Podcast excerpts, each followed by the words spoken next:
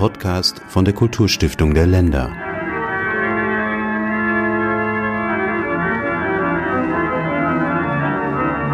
Wer regelmäßig unsere Podcasts hört, dem sollte jetzt aufgefallen sein, dass wir mit einer etwas anderen Musik begonnen haben als sonst. Diesmal hörten Sie Toccata und Fuge in F-Dur aus dem Bachwerkeverzeichnis Nummer 540. Gespielt auf einer Orgel, die es leider muss man sagen, gar nicht mehr gibt. Die Silbermann-Orgel in der Sophienkirche in Dresden wurde nämlich im Zweiten Weltkrieg zerstört. Das Tonbeispiel, das wir hörten, hat uns die SLUB zur Verfügung gestellt, die Sächsische Landesbibliothek, Staats- und Universitätsbibliothek Dresden. Von dort Telefonisch mit mir verbunden ist Frau Professor Dr. Barbara Wiermann, mit der ich jetzt sprechen möchte über die jüngste Erwerbungsförderung der Kulturstiftung der Länder, die mit genau dieser Orgelmusik zu tun hat. Guten Morgen, Frau Wiermann. Guten Morgen, Herr Mög. Zu Ihrer Person. Sie sind Musikwissenschaftlerin, waren in Leipzig am Bach-Archiv und an der Hochschule für Musik und Theater Felix Mendelssohn Bartholdy tätig, wo sie heute noch Honorarprofessorin sind, und sie sind seit 2015 Leiterin der Musikabteilung des LUB in Dresden. Ist es so richtig? Ja, das ist richtig so. Wir wollen jetzt sprechen über den Orgelbauer Johann Andreas Silbermann. Gelebt hat er von 1712 bis 1783 und sein Leben, seine Eindrücke und sein Wissen, das hat er alles aufwendig dokumentiert zentrale Handschriften von ihm, also knapp 2000 Seiten, hat jetzt die Sächsische Landesbibliothek, Staats- und Universitätsbibliothek Dresden erworben, mit Hilfe der Bundesbeauftragten für Kultur und Medien, der Ernst von Siemens Kunststiftung und der Kulturstiftung der Länder. Das ist unser heutiges Thema. Frau Wiermann, spielen Sie denn Orgel?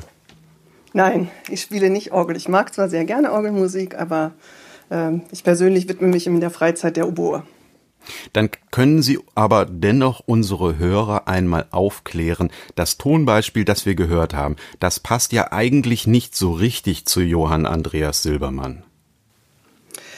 Ja, man kann sagen ja und nein. Natürlich ist das ein Beispiel, was aus Dresden kommt und damit ist es keine Orgel, die Johann Andreas Silbermann gebaut hat, sondern eine Orgel, die sein Onkel Gottfried Silbermann gebaut hat, der an die 50 Orgeln hier in der Region gebaut hat. Ähm, nichtsdestotrotz war Gottfried Silbermann knapp zehn Jahre im elsässischen Raum beim Vater von Johann Andreas Silbermann, also bei Andreas Silbermann. Das ist immer sehr kompliziert, diese vielen Silbermanns. Aber umgekehrt muss man auch sagen, äh, war mhm. Johann Andreas Silbermann auf seiner Reise 1741 im sächsischen Raum und hat ihm genau auch diese Orgel in der Sophienkirche Dresden besichtigt und in seinem Reisetagebuch beschrieben. Also von daher sind irgendwie sehr enge Verbindungen äh, in der Silbermann-Familie und in der Orgelbauer-Dynastie. Und die spiegeln sich eben auch äh, in den Handschriften, die jetzt erworben wurden um es nicht noch komplizierter zu machen, es gab ja noch ein paar Silbermanns in dieser Familie. Der Johann Andreas Silbermann, über den wir jetzt sprechen, das ist nicht der, der die Silbermann-Orgeln in der Region Dresden gebaut hat. Nein, also in der Region Dresden war Gottfried Silbermann aktiv, der in Freiberg ansässig war, und Johann Andreas Silbermann war in erster Linie im elsässischen Raum aktiv. Jetzt haben Sie gerade das Silbermann-Archiv erworben. Was muss ich mir darunter vorstellen? Das Silbermann-Archiv, das sind fünf handschriftliche Bände mit Notizen von Johann Andreas Silbermann, wo er eigentlich sein Wissen festgehalten hat, sein Wissen zum Orgelbau. Das eine sind Instrumentenbeschreibungen von den Instrumenten, die sein Vater gebaut hat, dann Beschreibungen von den Orgeln, die er selbst gebaut hat. Das ist so ein bisschen tagebuchartig. Also er hat dort genau beschrieben, wann er eben in eine Stadt gefahren ist und wie der Prozess des Orgelbaus dort verlaufen ist.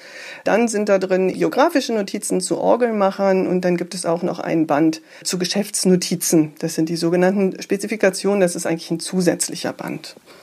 Das heißt, das ist auch ein bisschen Wirtschaftsgeschichte, was da zu lesen ist.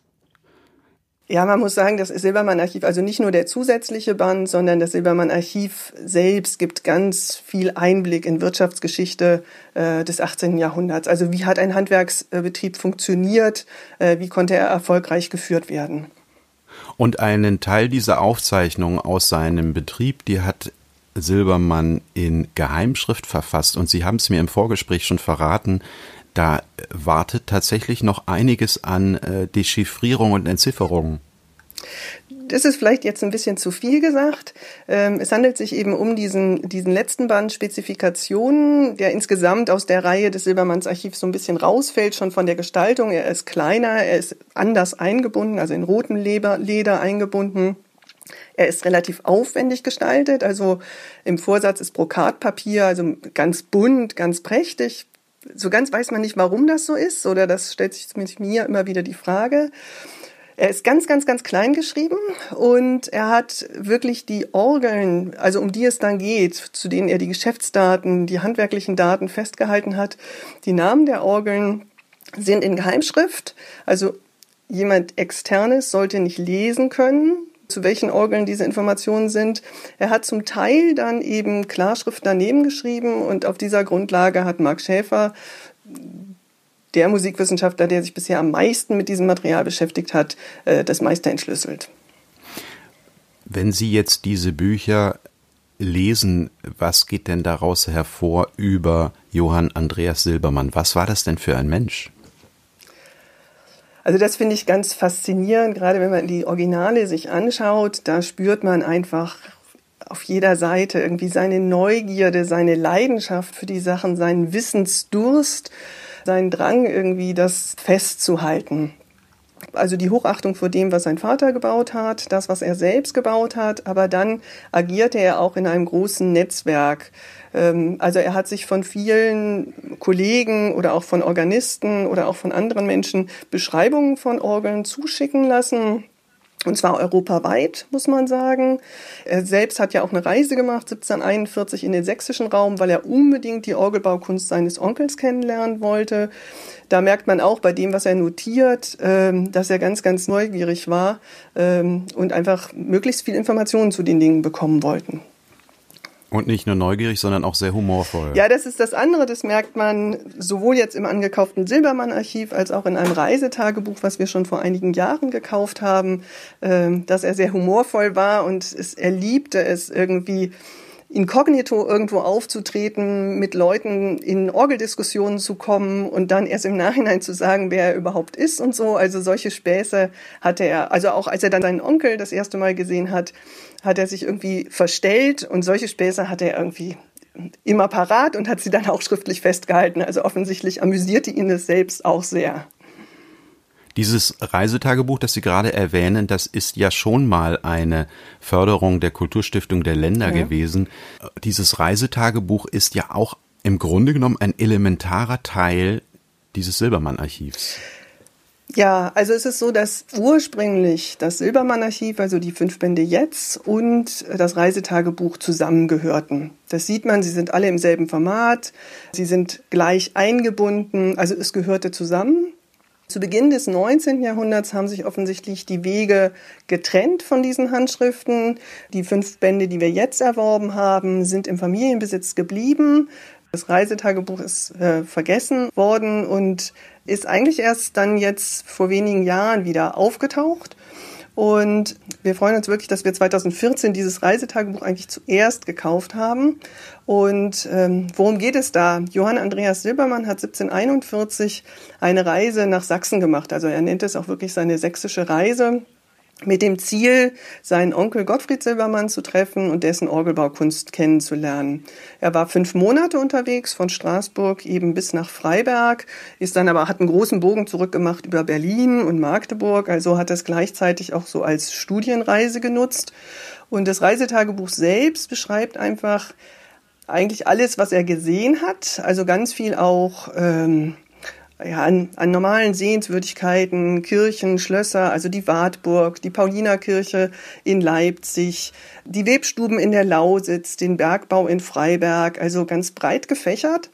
Auch da zeigt sich seine Neugierde. Das grüne Gewölbe, eine ganz tolle Beschreibung des grünen Gewölbes in Dresden.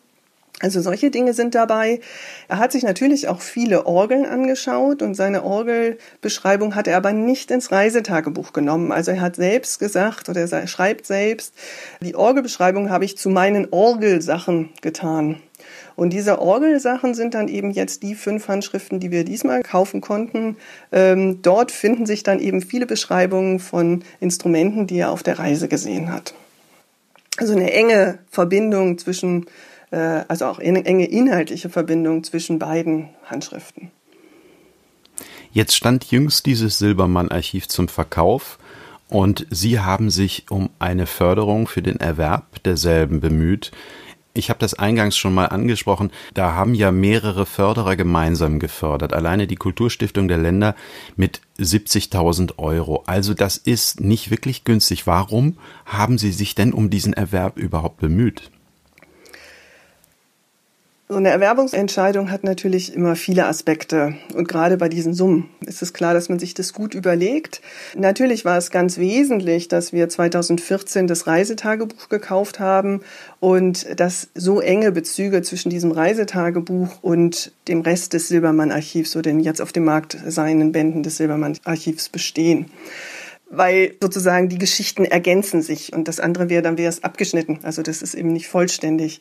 Und sowas vervollständigen zu können und sowas wieder zusammenführen zu können, ist natürlich ein ganz großer Glücksfall. Hinzu kommt, dass natürlich ein enger Lokalbezug da ist. Also auch im Silbermann-Archiv sind viele Orgeln von hier beschrieben, sind auch Geschäftsnotizen von Gottfried Silbermann drin. Also die, die Brüder haben, also Andreas Silbermann und Gottfried Silbermann haben sich offensichtlich auch dazu ausgetauscht und das ist mit eingefügt worden.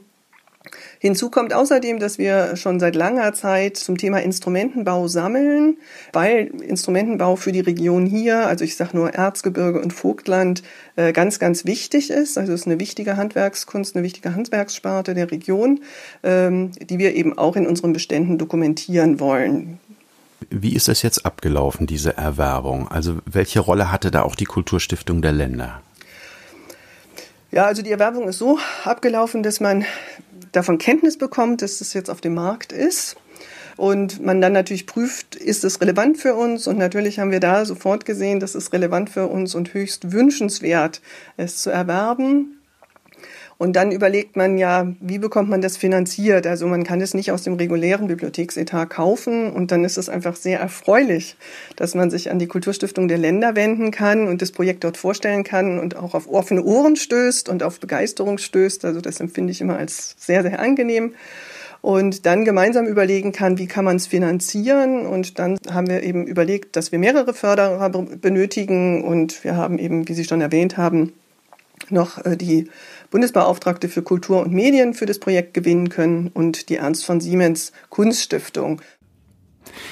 Können Sie denn ähm, erklären, äh, Sie sagten eingangs, dass Sie nicht Orgelspezialistin sind, aber können Sie erklären, was das Besondere an diesen Silbermann-Orgeln ist? Also es gibt ja, verschiedene Aspekte. Zum einen erfahren wir durch die Silbermann-Orgel wirklich so die Klangwelt des 18. Jahrhunderts, weil sie eben, sie waren damals schon stilbildend so aus zeitgenössischen Beschreibungen hat man das Gefühl, sie hatten, haben eine besondere Klanglichkeit. Es wird immer wieder betont, wie hochwertig gearbeitet wurde und welche gute Materialien genutzt wurden. Und das macht natürlich was mit dem Klang. Und dann glaube ich, was auch zum Beispiel eine Zeit lang für den sächsischen Raum wichtig war, dass Gottfried Silbermann in Frankreich war und die Erfahrungen von dort nach hier gebracht hat. Also es war eben immer eine sehr starke Auseinandersetzung mit, was ist möglich im Orgelbau.